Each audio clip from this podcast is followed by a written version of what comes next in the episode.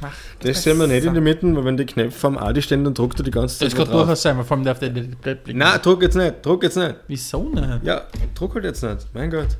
Adelmeier und Steghauser präsentieren Spielfrei, der Fußball-Podcast.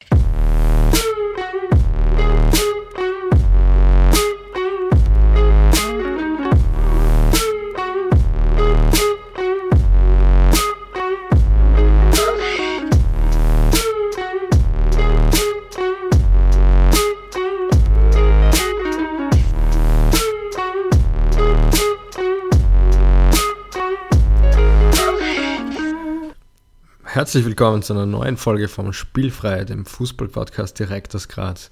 Neben mir die alte Leier, der Adelmeier. Hallo Steghauser. Schön wieder bei dir zu sein, in deinem wunderschönen Zuhause. Ja, es freut mich immer, wenn du vorbeikommst. Ähm, jetzt waren wir uns ja echt schon Zeit, zumindest wegen einem Podcast, nicht getroffen. Zweieinhalb Monate. Also unsere Fans haben zweieinhalb Monate warten müssen seit unserer letzten Episode, unsere letzte Episode, wo es ja um das Thema Transfergeschäft gegangen ist.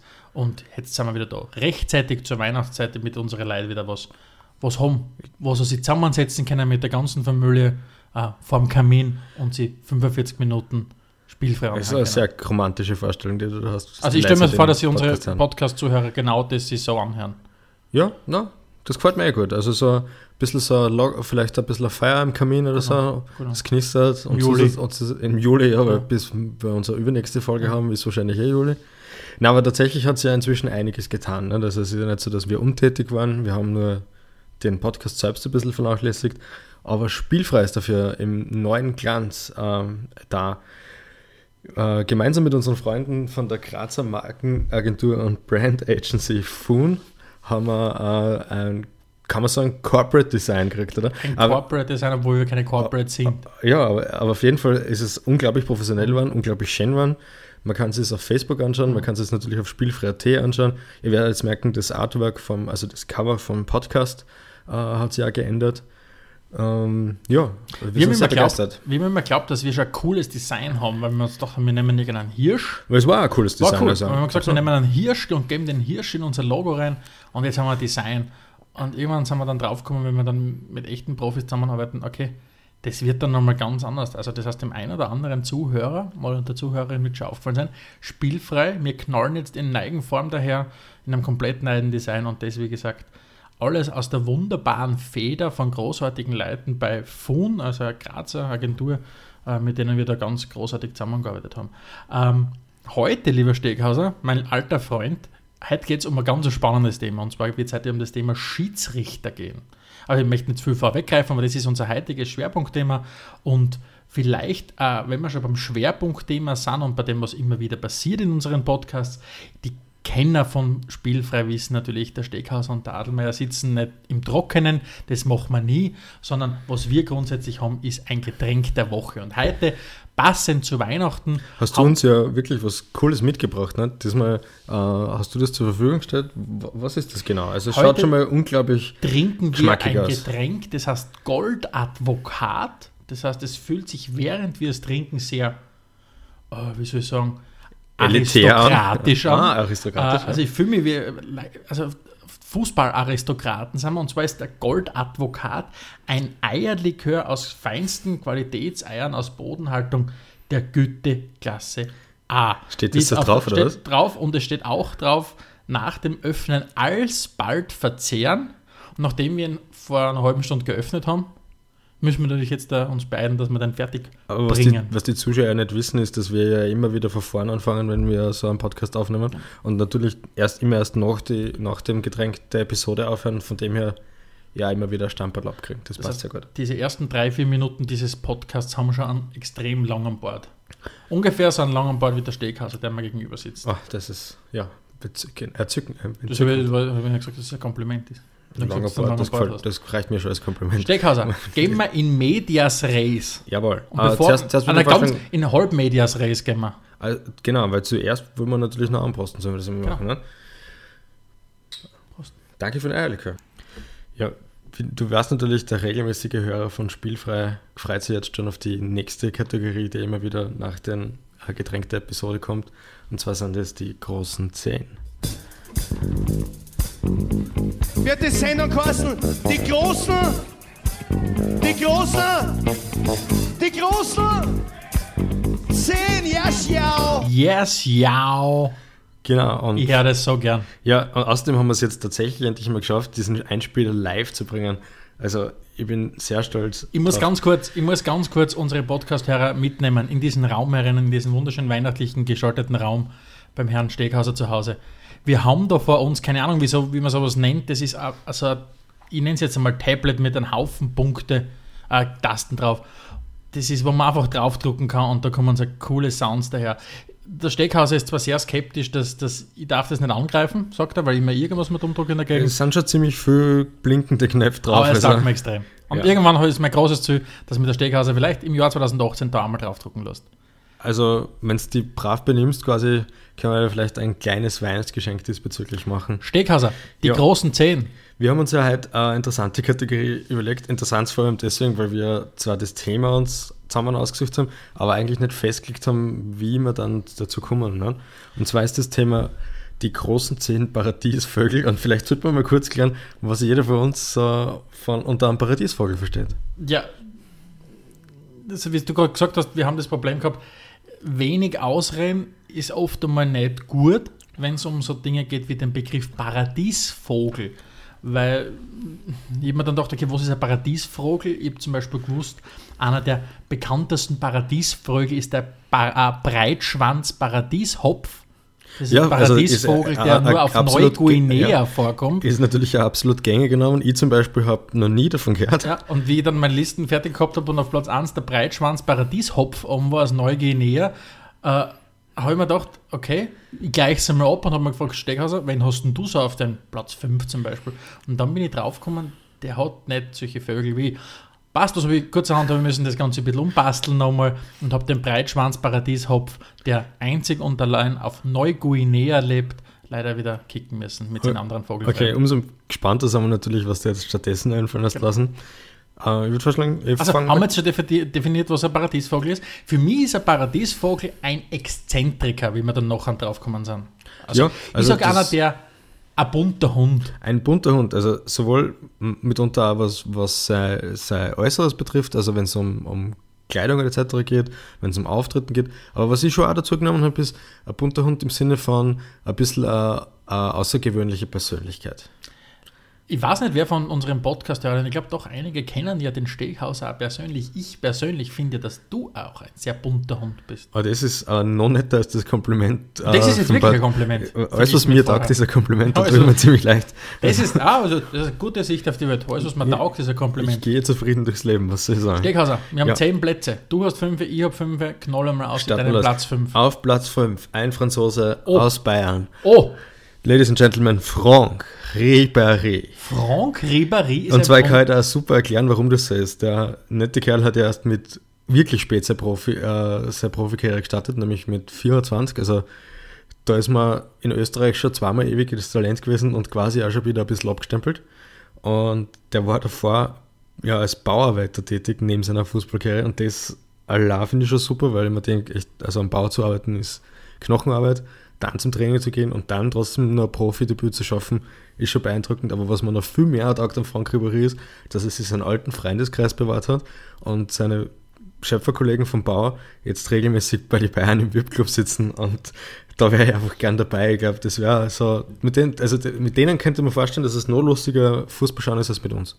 Also, das kann ja schwer zu sagen. Also, also falls uns irgendwer zuhört von der Firma Strabag, Granit, Por, wo auch immer, vielleicht laufen auf, ihre, auf euren Baustellen irgendwelche angehende Fußballer Europas um und um und ihr wisst so nichts davon, schaut mal genau hin, vielleicht blöd auch euch oder habt, habt auch hier die Chance, in ein paar Jahren im VIP-Club sitzen. Genau, und wenn es irgendwas braucht, Richtung eine Werbung, wir sind nach wie vor buchbar, wir sind sehr billig und machen fast alles. Genau. Wir ah, fragen wir meinen Platz 5. Ja, äh, du, Adelmeier, was ist denn eigentlich der Platz 5? Mein Platz 5 ist auch alter, einer von deinen alten Lieblingen, der Ronaldinho. Oh ja, den habe ich ganz vergessen, der hätte eigentlich auch aufgekehrt auf meiner Liste. Ronaldinho ist für mich einfach ein bunter Hund, weil der lebt das. Also ich finde ja, äh, ein bunter Hund ist für mich einer, der das Leben oft locker nimmt. Also der einer, einer der ist nicht verkrampft durchs Leben. Vielleicht habe ich eine falsche Vorstellung vom bunten Hund. Na, Aber der Ronaldinho ist für mich so ein bisschen so einer, der das Living la vida locker. Nicht? So Um, um, um vielleicht ein wenig nachdenklich von der großartigen Facebook-Seite nachdenkliche Sprüche mit Bildern zu zitieren. Living la vida locker, ne? Ja, genau. Also, da, wir haben ja bei uns auch im, im, im, in unserem wunderbaren Spielfrei-Team ja ganz unterschiedliche Typen dabei. Und ein, ein weiterer bunter Hund ist ja eigentlich unser, unser Robert Schwarz, einer unserer Kolumnisten, der ja diese großartige Kolumne am Kickplatz schreibt. Und das ist für mich also ein bisschen so ein, du bist der bunte Hund, er ist ein bunter Hund. Ich bin mehr so der, der wenige bunte Hund. Ich bin Also mehr so eine, der Klassiker. nichtsdestotrotz, weil ja Schwarz auch zu, zu einer Mischung dazugehört, sind wir trotzdem eine sehr bunte Mischung. Bunte Mischung. ja. Steckhauser, Platz Ja. 4. Platz 4 ist ein Fußballer, der von sich selbst behauptet hat, dass es nur zwei andere Spieler gibt, die besser sind als er. Und zwar sind die zwei Spieler, die besser sind als er, der Ronaldo und der Messi. Weißt du schon, wenn es geht? Ich glaube, mein Platz 3, kann das sein? Weiß ich nicht. Bei, mi- mir, bei mir lautet er auf dem Namen Lord Bentner. Lord Bentner, ja. Also, Hoppa, hoppa, auf meinen. auf Okay, meinen- also ich, ich selbst bin ja, auch, bin ja auch durchaus vertraut damit, ein, ein größeres Ego zu haben. Es ist äh, für mich aber trotzdem sehr, sehr unnachvollziehbar, wie jemand mit dem, mit dem Talent vom, vom, vom Bentner und auch mit dem, was er bisher in seiner Karriere erreicht hat, allen Ernstes behaupten kann, dass er eigentlich der drittbeste Kicker ist hinter den zwei. Finde ich cool, bunter Hund, auf jeden Fall. Mein Platz 4, äh, und da muss ich kurz ausholen, ich gehe in die 90er Jahre, bin ein Kind, das aufwächst im, im Osten der Steiermark, habe nie viel gesehen von der Welt in die 90er Jahre, maximal bis nach Leving kommen oder nach, nach Anger oder vielleicht in die Bezirkshauptstadt. Und dann gibt es einen Fußballer, der heißt Edgar Davids, Okay. ist einer, der einerseits ein Brühen auf hat, hab ich mir schon- Während dem Spiel für, verstanden alle, hab, für, die, für, die, für die ganzen jungen Zuhörer. Dann hat, war das, glaube ich, ziemlich der erste Mensch, Bob Marley habe ich nicht gehört damals und so weiter, wo ich die, die Frisur der Dreadlocks kennengelernt habe und ich mir gedacht, schau, das ist ein, das ist ein, ein bunter Hund, habe ich mir dann gedacht. Also Edgar Davids, der dann für mich ganz ein besonderer Star geworden ist durch diese großartigen Nike-Werbungen. Ja, genau, die waren natürlich immer Weltklasse, wirklich. Ja. Schieß mal schnell, schieß mal schnell weiter. Platz drei. weiter. Platz 3. Einer unserer Redak- Redaktionslieblinge, Slatan Ibrahimovic. Ich, ich selbst äh, freue mich aktuell an der, an der aktuellen Werbekampagne für ihn, was darum geht, seine überspitzt formulierten Zitate zu relativieren, um ein, ein breiteres Publikum anzusprechen. Also der, der treue Hörer von Spielfrei weiß natürlich, dass wir schon eigene, eigene großen 10 Slatan-Sprüche-Edition schon gehabt haben. Das heißt, dieser junge Herr geht jetzt wirklich tatsächlich, ja, greift es nochmal auf, was er schon lustig gesagt hat und macht es fast noch ein lustig. Callback sozusagen.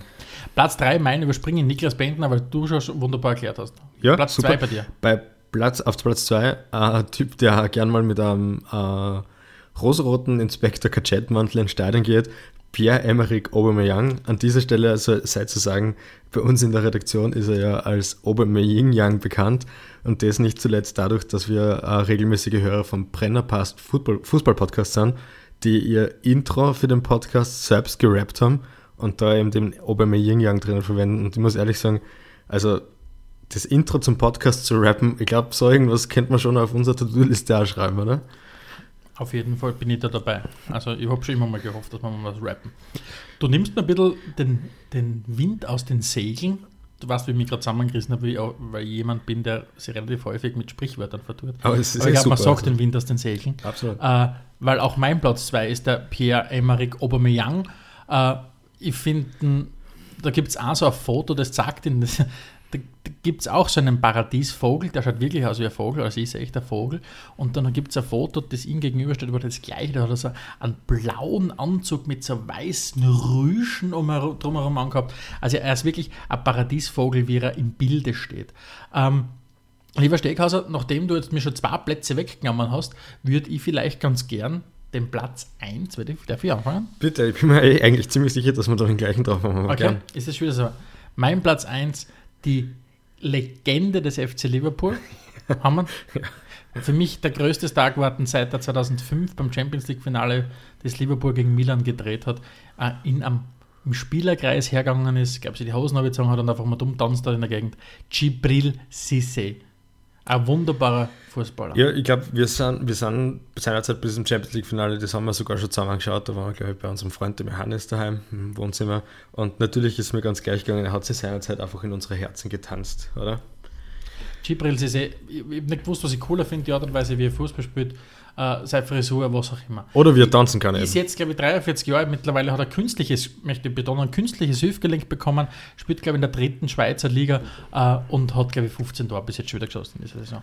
Also, das waren unsere großen zehn der Fußball-Paradiesvögel. Wie gesagt, Breitschwanz-Paradieshopf hat es leider nicht geschafft, nachdem er nicht über Vögel. Ah, Ehrenplatz, Ehrenplatz in den Kosten. So, Du, ich habe ich hab eine Überraschung für dich mitgebracht.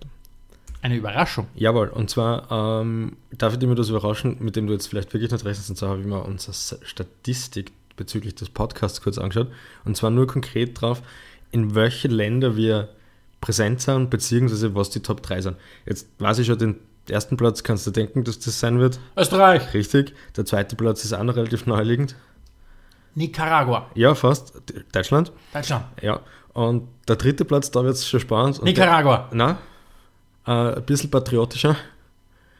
Na, weiß nicht, ob es patriotischer Nicht ist. Österreich, China. Na, tatsächlich die USA und nicht nur das, sondern wir haben gerade einmal zehnmal so viele Hörer in Österreich wie in den USA. Also, Wer hört uns? Der Ich- ich weiß nicht. Matthias. ich weiß es nicht. Ein Ah, guter, lieber Freund von mir. möglich, möglich. Jedenfalls Jetzt habe ich, jetzt hab ich, ups, jetzt habe ich gerade unsere, unsere Hörerstatistiken preisgegeben, dass wir nur 10 Leute haben. Wird schon nicht so sein. äh, jedenfalls. Einmal uns Äh, deutlich mehr. 1000. möglich, möglicherweise müssen wir uns demnächst überlegen, ob wir nicht ein internationales Format starten, Mhm. weil auf den Plätzen befindet sich dann noch auch noch Nicaragua. In, äh, Nicaragua nicht, aber durch, es wird durchaus exotisch. Also wir haben Peru drauf zum Beispiel. Aus meiner Sicht gibt es nur einen, der das sein kann. Claudia Pizarro. Claudio Pizarro. Gibt es gar nicht anders. Der mit seiner, was ist das, ein VPN, wenn man sich aus einem anderen Land irgendwas was tut? Keine Ahnung. Ja. Der sich sicher so einen peruanischen Laptop hat, mit dem er dann, so, was der damit, zum Beispiel damit zweimal so viel Dropbox-Speicherplatz kriegt. Achso, so meinst du, ja. was Oder, oder ich. vielleicht einfach, wenn er heimfährt, ne? dass er, oder heimfliegt Ja, halt, genau. dass er vielleicht dann einmal da so was vorspielt. Und dann sind da auch noch Sachen dabei, äh, wie Singapur, Kolumbien, äh, Irland, Lu Luxemburg, also durchaus breit vertreten. Irgendwelche Ja, ich, Fußball-Afficionados ich, ich, aus ich, Lateinamerika. ich merke, du wirst perplex, aber ich, also ich, find, ich habe mich sehr gefreut, wie ich die Statistik gesehen habe. Und das Also, aus unserer eigenen Statistik. Also, Muchas gracias an unsere thank you, Amigos, th- thank you very much. an unsere Amigos und We Amigas. appreciate it. We appreciate. ähm, und stay Hopp, with us. und äh, Schweiz ist auch drauf. Hopp-Schwitz. Hopp Schwitz. Jawohl. Hopp Schwitz, Hopp Schiedsrichter. Hopp-Schwitz. Lieber Steghauser, wir haben heute das Schwerpunktthema Schiedsrichter. Ähm, ich glaube, vielen von uns ist gar nicht bewusst, dass eine der zentralsten Instanzen, wenn es darum geht, einen Sport abzuhalten, eigentlich jemand ist, der Regeln versucht einzuhalten. Nicht nur das. Das äh, heißt, jemand, der, ganz kurz, jemand, der darauf achtet, dass es überhaupt einen sportlichen Wettkampf geben kann. Genau, nicht, nicht nur das, ähm, wie die aktuelle Schiedsrichterkampagne ja sagt, die bewirbt mit kein Spiel ohne Schiedsrichter. Absolut richtig. Also, Das heißt, ihr kennt uns mittlerweile bei Spielfrei. Was machen wir? Wir gehen her, sagen, wir haben dann, wir stehen so vor einer Wand mit, mit 150 Postings, wo großartige Ideen draufstehen und dann sagen wir, schauen uns der, der Steghauser und ich schauen uns an und sagen, nicken uns zu und sagen, das nächste Thema lautet Schiedsrichter. Und dann überlegen wir uns, was können wir machen. Und unter anderem, das da kann man sich so vorstellen wie bei Beautiful A Mind. Beautiful Mind ungefähr. Ja. Ähm, da sitzt man da, äh, machen wir das und dann gehen wir meistens her und sagen, okay, was, wie können wir das aufbereiten, das Thema? Und meistens haben wir in der letzten Zeit das auch gemacht, dass wir ein Interview äh, gestartet haben. Und auch das, auf das möchten wir jetzt schon darauf hinweisen. Genau, wir haben uns kürzlich mit äh, zwei Schiedsrichtern getroffen, nämlich war das einerseits der Petro Schirschirka, der seines Zeichen äh, der jüngste österreichische Bundesliga-Schiedsrichter ist, der erst diesen Herbst mit im Alter, von, im Alter von 28 Jahren sein Debüt in der Bundesliga gegeben hat. Und sein Kollege, der Edin Kulic, war ebenfalls dabei, ist jetzt erst 22 Jahre auf dem Weg äh, zum Assistenten in der Bundesliga, ist aktuell im Talentekader des ÖFBs. Und wir haben uns mit den zwei Herrschaften in einem Café getroffen und haben wirklich ein sehr tolles Interview mit ihnen geführt, sehr, sehr langes Interview. Also es wird auf jeden Fall ein Zweiteiler werden, vielleicht sogar ein Dreiteiler, den wir demnächst auf spielfrei.at lesen können. Das heißt, wenn ihr schon immer mal einen Einblick haben wollt, jetzt auch, wie ticken Schiedsrichter, was, was machen Schiedsrichter, damit sie überhaupt so weit kommen, wie sie sind, dann lest euch unbedingt unsere, unsere Interviews durch. Und heute möchten wir euch ein bisschen auch einen Einblick geben in dieses Thema und haben uns mit dem Schiedsrichter auseinandergesetzt, was motiviert ihn, was, was, was, welche Ausbildungsstufen Stufen muss er durchlaufen, welche Trivia gibt es und woher kommt überhaupt der Schiedsrichter, welche Entwicklungen hat er durchlaufen. Lieber Steckhauser, du bist ja, wie du Fußballer warst, auch ein sehr, sehr heißblütiger Fußballer gewesen. Was, was waren so deine Erfahrungen mit Schiedsrichtern? Naja, mit Temperament ist schon oft mit mir durchgegangen, ja. Also äh, eher eines der letzten Spiele habe ich eigentlich damit absolviert, dass ich eingewechselt worden bin, eine gelbe Karten gekriegt habe äh, das Spiel, Spiel ist abpfiffen worden, der Schiedsrichter hat einen Ball zurückverlangt, ich habe im Ball zurückgeschossen, zufällig genau irgendwie im Gesicht erwischt und habe dann nach dem Spiel noch gelb-rot gekriegt. Äh, mit dem war es nicht mehr so gut zum Diskutieren. Äh, aber ansonsten merkt man natürlich schon, dass es sehr abhängig von der Persönlichkeit eines Schiedsrichters ist, wie das Spiel danach verläuft, ganz klar. Ähm, ich selbst stehe sehr auf den kommunikativen Schiedsrichter. Mir, mir, ist, mir ist lieber, ich weiß, um was es geht, als wie jemand zeigt man die kalte Schulter und versucht da möglichst auf Autorität zu pochen. Aber mh, mm, es gibt natürlich da ganz unterschiedliche Charaktere, sage ich mal. Und das ist nicht überall gleich, klar. Ähm, ich ich habe hab vor jedem Schiedsrichter immer Respekt gehabt. Du weißt, ich bin ein sehr wehleidiger Fußballer gewesen. Ja. Und ich war immer dankbar jedem Schiedsrichter, wenn, wenn mir wer treten hat, dass, man da, dass der faul pfiffen hat. Ähm, das heißt, meine Erfahrungen mit Schiedsrichtern waren eigentlich sehr marginale. Ich war keiner, der angelegt ist. Also ich bin so für unsere podcast so das Gegenteil vom Steghaus. Hast, hast du jemals eine gelbe Karten gekriegt? Also? Ja, ich habe schon einmal einen Platzverweis gekriegt, aber das war, glaube ich, ungeschickt einfach von mir. Okay. Also bin weniger der Typ gewesen, der wenn absichtlich umgehört hat. Ähm, lieber Steghauser, ja. kleine Reise in die Geschichte. Steckhauser, du, du, wie, kennen wir denn, wie kennen wir Schiedsrichter heutzutage? Wir wissen, Schiedsrichter äh, stehen in gelb gekleidet, schwarz gekleidet, was auch immer, leiten das Spiel. Auf der Seite gibt es zwei bis, was Gott wie viel mittlerweile, 15, 16, 17 Assistenten, je nachdem gefühlsmäßig. Mhm. Aber das war nicht immer so, lieber Steckhauser. Okay. Jetzt, Bist du bereit für etwas History, Fun? History und Fun. Ich, bis jetzt habe ich nicht mal glauben können, dass die zwei Sachen zusammenkehren. Ja, es absolut. gibt jetzt ja. History Fun. Und zwar, lieber Steghauser, stell dir folgende Situation vor, du bist im 19. Jahrhundert, entwickelst das großartige Spiel Fußball und erst nach zehn Jahren kommst du eigentlich drauf, wir könnten einen Schiedsrichter brauchen. Das heißt, die ersten zehn Jahre des Fußballsports hat es keinen Schiedsrichter gegeben. Mhm. Das heißt, was, wie ist das Ganze abgelaufen, wie man es auch heute noch vom, vielleicht vom, vom Schulfußball kennen. Ich meine, wir zwar gehen nicht mehr Schul, aber damals, wie wir Schul gegangen sind. Die Mannschaftskapitäne der beiden Mannschaften waren diejenigen, die hergegangen sind und über die Regeln im Spiel entschieden haben. Ganz eine spannende Idee. Aha, und es war ja. dann im Jahr 1873 1873 gab es eine Weltausstellung in Wien, aber das ist jetzt so nebenbei. Trivia Fun Fact, Trivia ja. Fun Fact, äh, während dem History Fun. Ähm, 1873 ist man dann hergegangen und gesagt, okay, was, was, wir brauchen jemanden, der auf Regeln achtet in diesem, in diesem Wirrwarr. Und was, was man dann gemacht hat, Steckhauser? Nein. Natürlich weiß das nicht, weil ich, ich sagte die History Fun Facts. Man ist hergegangen und hat den Schiedsrichter eingeführt, aber zusätzlich zum Schiedsrichter zwei sogenannte Umpires. Umpire? Umpire sind nämlich die Unterschiedsrichter. Das kennt, kennst du Umpires? Nein, gar nicht. nicht Umpires gibt es auch heutzutage noch im Tennissport. Den Schiedsrichter nennt man Umpire. Aha. Und auch im Fußball war das dann so, dass man hergegangen ist und gesagt, es hat einen Schiedsrichter gegeben und zwei Umpires für mhm. jeweils eine Spielhälfte. Kennt man zum Beispiel aus dem Eishockey heraus. Ja, genau. Ja. Und diese Umpires haben grundsätzlich Entscheidungen immer konsensual getroffen. Und haben gesagt, wenn du gesagt hast Foul und ich sage Foul, dann war es ein Foul. Wenn du gesagt hast als Umpire 1, es ist ein Foul und ich sage als Umpire 2, das ist kein Foul, dann ist man hergegangen und hat den Schiedsrichter zur Rate gezogen. Der ist draußen gesessen, hat wahrscheinlich Bier getrunken oder was auch immer und hat gesagt, äh, Steckhauser hat recht. Oder was auch immer. Das heißt, der Schiedsrichter war eigentlich die letzte Instanz. Also wenn man so sagt, kann man, man kann eigentlich sagen, das war das Zünglein an der Waage, oder? Genau. Also so könnte ich mir es auch vorstellen, Schiedsrichter zu sein, wenn ich da eigentlich nur draußen sitzen muss und ein Bier nach dem anderen trinke und sage, ja, na, eher du hast recht oder na, vielleicht hast du doch lieber du recht. Ja, das, das, das wäre was für mich, ja. Die ultimativ letzte Instanz wärst du gerne in der Rechtsprechung. Ja, das könnte man vorstellen. Okay. Also, na, kann, in, der, in, der, in, der, in der Rechtsprechung könnte ich es mir nicht vorstellen, aber wenn es um, um Anführungszeichen okay. so was Triviales wie Fußball geht, dann wird es für mich passen. Ja. Auf jeden Fall, dann, dann sind wir da in die 1870er Jahre, dann steht, stehen zwei Umpires auf dem Spielfeld und außen herum schlaft ein Schiedsrichter oder steht oder sitzt oder was auch immer. Und es war erst im Jahr 1891, das heißt, da hat man schon, so, glaube ich, 30 Jahre Fußball gespielt, ist man hergegangen und hat die Umpires abgeschafft. Und an die Stelle der Umpires zwei Linienrichter. Die kennst du natürlich nicht. Hassen heutzutage Schiedsrichter, Schiedsrichterassistenten. Mhm. Und hat die Linienrichter eingeführt. Und der Schiedsrichter ist eigentlich zu dem geworden, was er jetzt ist. Und zwar zu dieser anderen zentralen Instanz, die vom einen Tor zum anderen läuft und im Prinzip darauf achtet, dass die Schiedsrichter, äh, dass die Spieler die Regeln einhalten. Mhm. Also, History, Fun, Fact, 100% Spaß. Ja, absolut, absolut. Spaß Geschichte vergiftet, ist Spaß, mein lieber Steghauser. Ja. Ähm, jetzt weißt du, was Umpires sind. Mhm. Und jetzt hast du einfach mal gesehen, wo, wo unglaublich her diese Entwicklung der Schiedsrichter kommt. Ja, ich bin beeindruckt. Also jetzt, ich bin insofern doppelt begeistert, weil ich ja jetzt unlängst zweieinhalb Stunden mit zwei Schiedsrichtern zusammengesessen bin und vermeintlich geglaubt habe, dass ich so ziemlich alles erfragt habe, was es rund um die Schiedsrichterei so gibt. Aber du hast mir wieder mal, wie so oft hast du mich wieder mal erstaunt. Und dann kommt ein kongenialer Partner und knallt dir Sachen, die er irgendwann im Internet gelesen hat, um die Ohren. Ja, Tut es, als hätte er das schon immer gewusst. wie, ja Google So, halt. ja. spielen wir, spielen wir extrem viele Jahre nach vorn. Wir sind Ja. im Jahr 2017.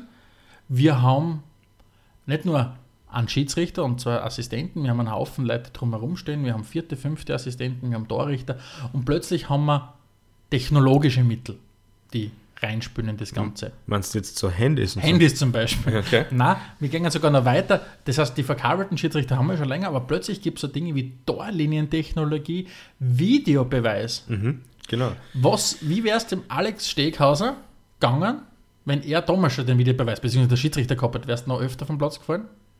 Mm, ähm, Der Videoschiedsrichter, das Gute ist, der, der Videobeweis gilt ja nicht für solche Dinge, wo, wo abseits des aktiven Spielgeschehen gerade was passiert. Aber Das heißt, warst du auch auf dem Platz abseits vom Spiel was? ja, das, es, was ich, ich habe ja nur erste Klasse gespielt, da ist nicht unbedingt immer direkt ums Ergebnis gegangen. Aber, Ich war relativ häufig abseits vom Spielfeld, aber wenn ich am Spielfeld aber gestanden du warst noch viel jünger. Ne? Ich war damals, ich habe ja eine spannende Karriere gemacht. Ja? Und zwar, da ich, weißt du das, ich weiß nicht, ob du überhaupt weißt, ich habe angefangen auf einer Position des Liberos. Ja, okay. Bumm.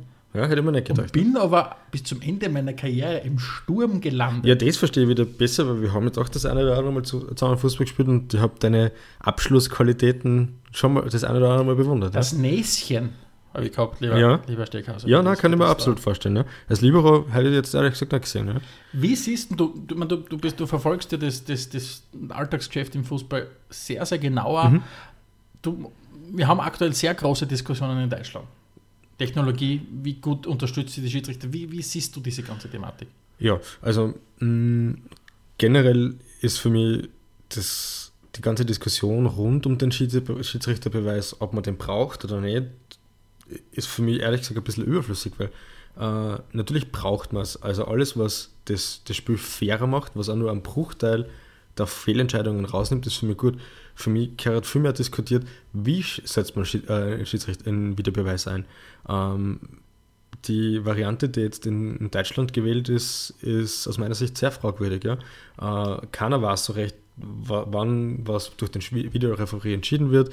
Keiner weiß so recht, ähm, wer es genau entscheidet, wie es genau zu kommunizieren ist. Es gibt zwar dieses Handsymbol, wo so ein Kastel in die Luft zeichnet wird, aber ja, also das finde ich, finde ich, finde ich ein bisschen mager.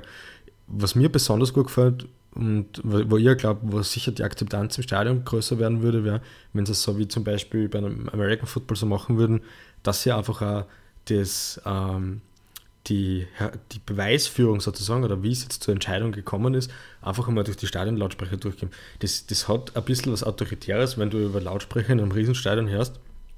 Der Spieler war so, er hat das und das gemacht, daher habe ich so und so entschieden und Punkt. Ich glaube, dann gibt es dann gibt's viel weniger Diskussion.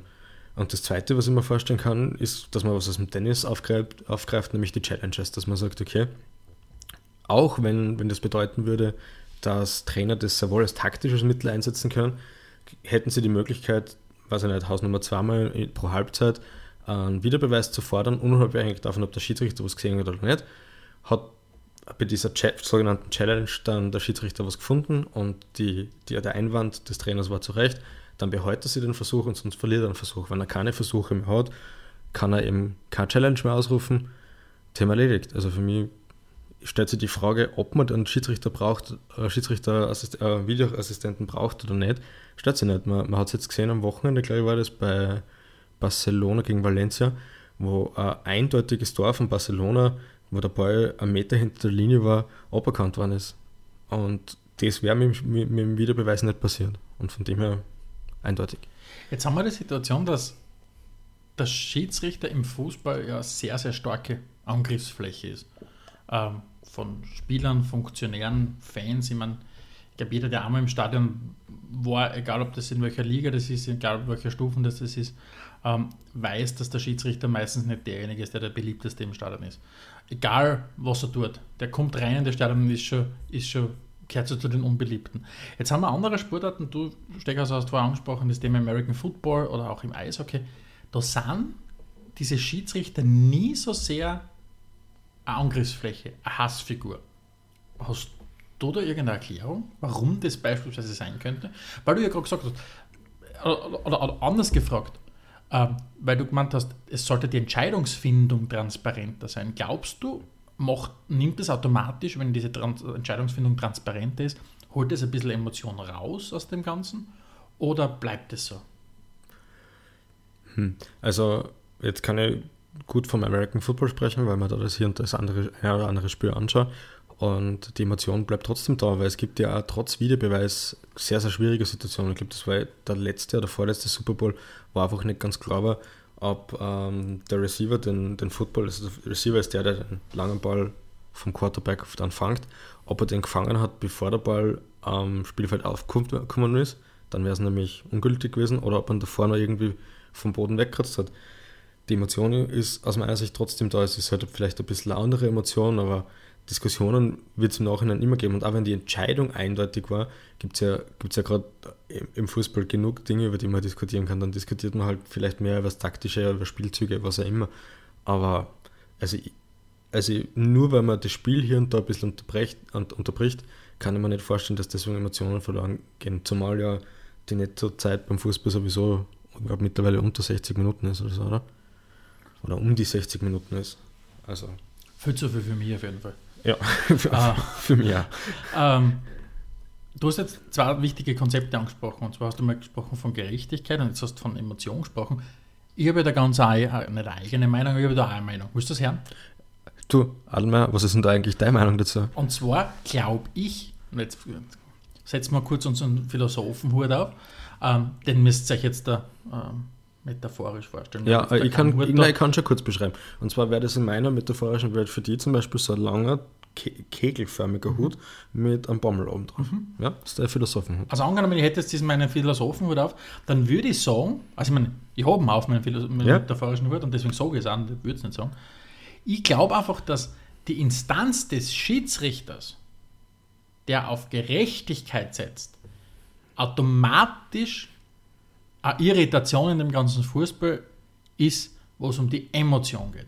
Weil wenn es einen Schiedsrichter gibt, der entscheiden muss zwischen richtig und falsch, ja und nein, dann hast du auf der anderen Seite die Dimension der Emotion und es wird immer eine Entscheidung von einem Schiedsrichter, glaube ich, wenn es von der anderen Mannschaft äh, als positiv wahrgenommen wird, in der Regel von der anderen Mannschaft negativ wahrgenommen. Mhm. Selbst wenn die Mannschaften das im Nachhinein sagen, er hat eigentlich ja eh recht gehabt, aber im Spiel selbst gibt es, glaube ich, dieses natürliche, dieses natürliche nach oben schwappen der Emotionen. Ja, weil es einfach. Das widerspricht sie ja nicht. Nein, nicht. Ja? Widerspricht sie nicht. Aber ich glaube, jedes Spiel ist darauf ausgelegt, dass es von der ersten bis zu 90 Minuten steigt. Mhm. Weil einfach 90 Minuten lang dieser Widerspruch zwischen Emotion und Gerechtigkeit wirkt. Und die große Kunst für jeden Schiedsrichter besteht darin, das Level oder die 90 Minuten, dass die so schnell vorbei sind, bevor das fast zum Überlaufen kommt. Ich glaube, dass früher oder später jedes Spiel eskalieren wird. Glaube ich. Es kommt wahrscheinlich ein bisschen auf, den, auf die Wichtigkeit des Spiels Nein, an ich glaube jeder. Ich glaube, okay. Hinterhofkick in irgendwo, wenn es das lang mal spielen lässt, irgendwann früher oder später wird es aus, aus, dem, aus dem Ruder laufen. Okay, also, aus dem Ufer. Okay, äh, ja. Weißt du, schon, was ich meine? Ja. Und ich glaube, die große Kunst des Schiedsrichters ist darin, den, diesen Prozess so zu verlangsamen, dass ich das aufschaukelt, dass die 90 Minuten früher vorbei sind, bevor die Spieler narrisch werden. Es hört sich auf jeden Fall noch einen sehr interessanten Ansatz an, ja. Schwierig natürlich, diese verrückte These vielleicht jetzt dazu überprüfen. Mhm. Ich meine, wir könnten sehr gerne irgendwelche Leute zusammen, zusammenholen und die einfach stundenlang spielen lassen. Also wenn es mir zum Beispiel Stunden, ich weiß es Wenn es mir zum Beispiel stundenlang spielen lässt, wäre irgendwann grantig auf die. Also von dem her funktioniert das vielleicht wirklich, ja.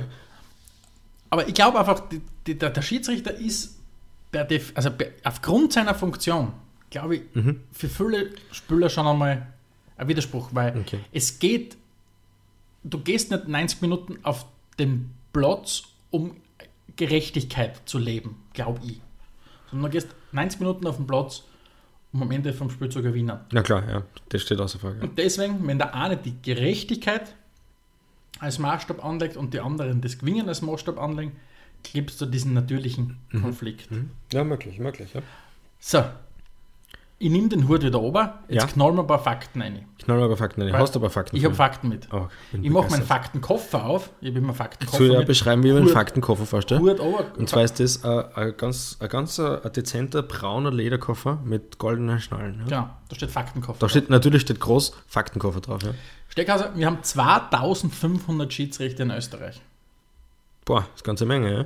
22 davon pfeifen in der Bundesliga oder dürfen in der Bundesliga pfeifen. Mhm.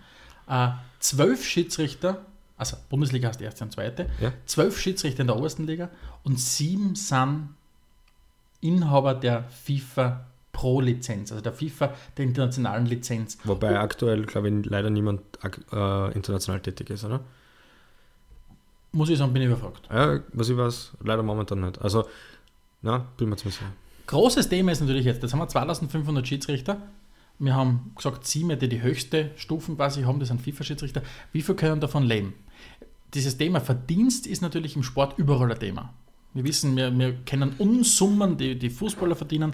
Vielleicht, dass wir ein bisschen unseren Zuhörern ein bisschen einen Kontext liefern, wie viel verdienen Schiedsrichter? Okay, soweit ich be- Bescheid weiß, Profi-Schiedsrichter haben wir ja keinen, oder? In Österreich gibt es per se keinen Schiedsrichter, der das Vollzeit hauptberuflich macht. Das ist ja quasi der Vollprofi ist. Okay. Alle unsere Schiedsrichter sind, so wie sie jetzt da sind, äh, Halbprofis. Okay, jetzt kann man natürlich fragen, Die zwar in ihrer Arbeit Profis sind, aber Ja. nicht, wenn es um den Verdienst geht. wollte gerade sagen, jetzt kann natürlich sein, geht es um einen Verdienst rein, verdienen es nicht genug oder sind es nicht genug ausgelastet und wollen nebenbei noch was machen. Ich sage mal, wenn du zwölf Schiedsrichter hast, die in der ersten Liga pfeifen können, du musst eh schon fast immer pfeifen. Also, und wenn man, das, das ist ja, wenn unsere Leser dann oder unsere Hörer dann das Interview durchlesen werden mit, mit unseren zwei Schiedsrichterkollegen, die wir interviewt haben, ähm, die werden sehen, was da für Aufwand dahinter steckt. Mhm. Von der Anreise beim Spiel, die Vorbereitung vom Spiel, die Nachbereitung, das Training. Man vergisst ja, dass Schiedsrichter auch trainieren Na, müssen. klar- na klar, die sind absolut fit. Also Man- man hat das auch beim Interview gesehen, da sind uns zwei wirklich topfitte Menschen gegenüber gesa- Man hat immer die gesessen. Vorstellung, nur die, nur die Spieler von Montag bis Freitag oder was auch immer trainieren. Nein, auch die Schiedsrichter trainieren es. Und wir haben da äh, einen guten Einblick gekriegt, äh, wie weit dieses Training äh, gehen kann. Jetzt haben wir in Österreich keinen Profi-Schiedsrichter. Aber wir können natürlich noch ein, ein Stück weiter schauen. Jetzt können wir nach Deutschland schauen, wir können noch nach England schauen. Und selbst in Deutschland äh, ist an und für sich das Schiedsrichtertum Ehrenamt. Das ist auch Ehrenamt. Aber das ist ein bisschen, das hat in Deutschland einen ganz eigenen Namen, die kriegen quasi eine Aufwandsentschädigung. Und zwar kriegen deutsche, äh, deutsche Schiedsrichter ähm, knapp 75.000 Euro als Basissalär, wenn man so will, in einem Jahr. Wenn sie die höchste Stufe haben, also wie der FIFA-Schiedsrichter sind. Ja. Die, die ersten Schiedsrichter steigen bei knapp 50.000 Euro im Jahr ein.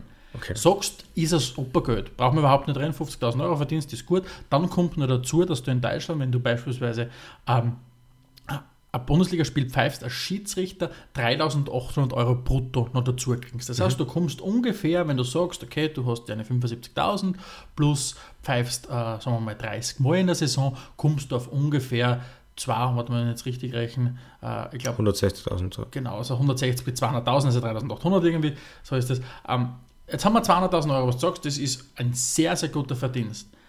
Wie siehst, wie siehst du, wenn wir jetzt eine Gerechtigkeitsdebatte um Verdienst herbeiführen, ist nicht der Schiedsrichter jemand, der eine unfassbar wichtige Rolle in dem Spiel spielt und hätte sich der nicht mehr Geld verdient? Oder wie ist da deine Meinung dazu? Äh, ja, die Frage ist natürlich immer, was für ein Maßstab das man anlegt. Also wenn es das jetzt vergleicht mit ähm, Durchschnittsverdiener in Deutschland, dann ist es ein Sensationsgehalt wahrscheinlich. Und wenn es das jetzt aber vergleicht mit ähm, durchschnittlichen Bundesliga-Fußballer, dann wirst du sagen, okay, wir haben eben vorher schon festgestellt, ähm, ohne Schiedsrichter kein Spiel. Das heißt, das ist ein wesentlicher Bestandteil eines Spiels. Und verglichen mit dem, was im Fußball sonst für Summen unterwegs sind, egal ob es jetzt Spielergehälter sind, Transfersummen, was Vereine einnehmen, was die FIFA einnimmt, ähm, ist, es nix, ist es nicht berauschend. Ne? Würdest du, also wir haben ja die Situation gehabt, 2005 in Deutschland, dass Robert Heutzer, Mhm. Schiedsrichter, ja tief verstrickt war in einen Wettskandal. Ja. Äh, er selbst war kein Bundesliga-Schiedsrichter, sondern hat zweite Bundesliga pfiffen, DFB-Pokal und so weiter. Mhm. Und er hatte quasi diesen, diesen Stein zum Rollen, Gebracht. ins Rollen gebracht. Ins Rollen gebracht, sehr gut. ins Rollen gebracht.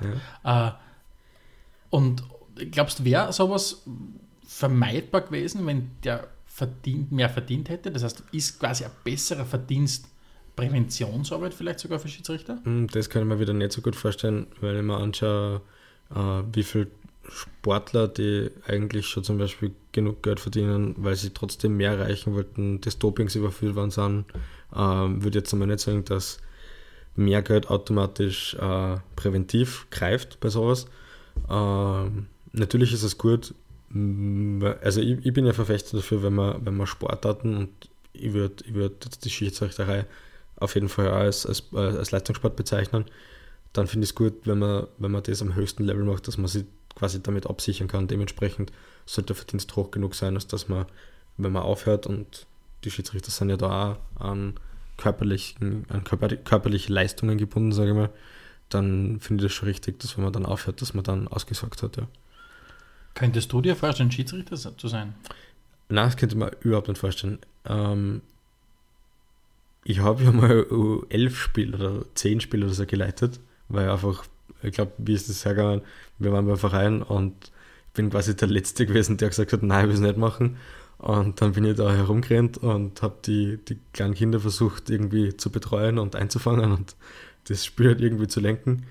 Also es ist mir überhaupt nicht gelungen, es hat mir null Spaß gemacht und ich war, ich war wirklich dort schon so überfordert, äh, das, das koordinativ hinzukriegen, richtig zu stehen. Es ist viel Laufarbeit dabei und man muss das halt absolut neutral sehen. Und eins der Dinge, die, die für mich so richtig schwierig nachvollziehbar sind, ich habe es ja im Interview dann mit den zwei Schiedsrichtern auch schon angesprochen, was ich, womit ich überhaupt nicht klarkommen würde, ist, wenn ich während des Spiels merke, dass ich eine Fehlentscheidung getroffen habe, dass ich nicht versuche, mich wieder zu korrigieren, was ja, wenn ich es wenn zu korrigieren versuchen würde, die nächste Fehlentscheidung wäre.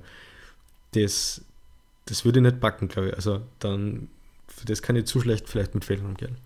Da hat es ja, hat's ja in dieser Saison bereits einen sehr spannenden, spannenden Fall gegeben. Und zwar, äh, das war DFB-Pokalspiel Leipzig gegen Bayern, wo die Bayern dann letztendlich weitergekommen sind.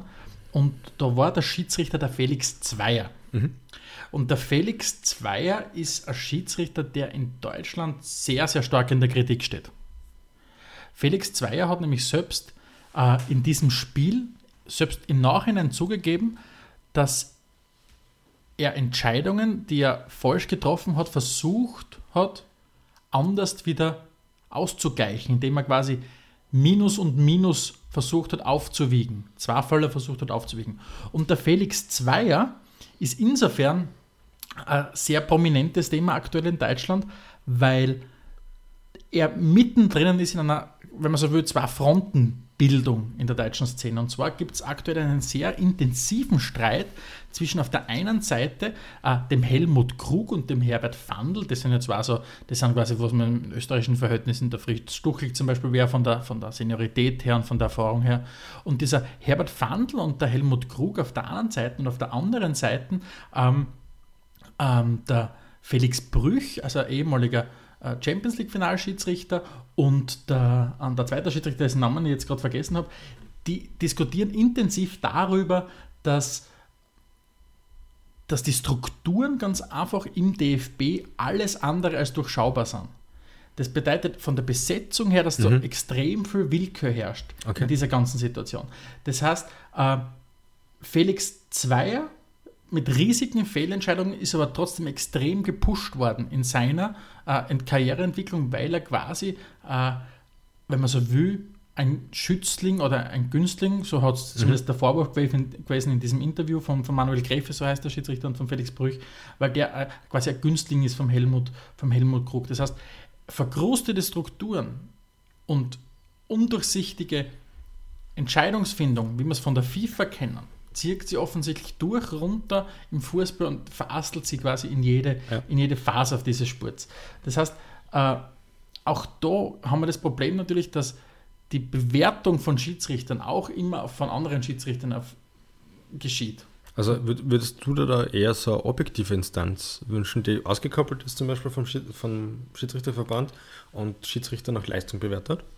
Also das jetzt, solange du, glaube ich, innerhalb vom Verband bewertet wirst, Mhm. wird es, glaube ich, immer gewisse Animositäten geben oder, oder gewisse Vorlieben oder was auch immer oder Antipathien. okay.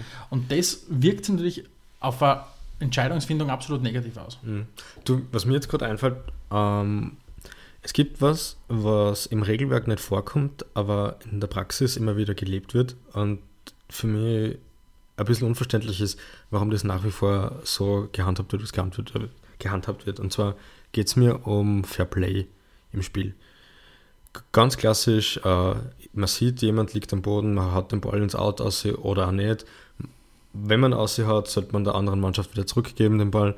Ähm, findest du, dass das okay ist, dass das so auf so einem Gentleman Agreement basiert? Oder findest du, dass man das, was man kann, im Regelwerk unterbringen sollte und den Rest einfach nicht leben sollte? Also ich erinnere da nur dran, der Meier Zeit kriegt den Ball zurück und schießt, äh, anstatt dass er den Ball zurückgibt, schießt er Tor. Und ganz Fußball Österreich ist entsetzt. Ich glaube, du wirst das sehr schwer in Regeln festhalten können, glaube ich, diese ganzen Fairplay-Geschichten. Ähm, weil du ja eigentlich dann ein bisschen am Ziel vorbeischießt, weil eigentlich möchtest du ja appellieren an den Spieler, an seinen Fairplay-Gedanken. Er soll ja nicht er soll ja nicht unbedingt das nur machen, weil er es machen muss, sondern weil er es machen will, weil er das richtig findet.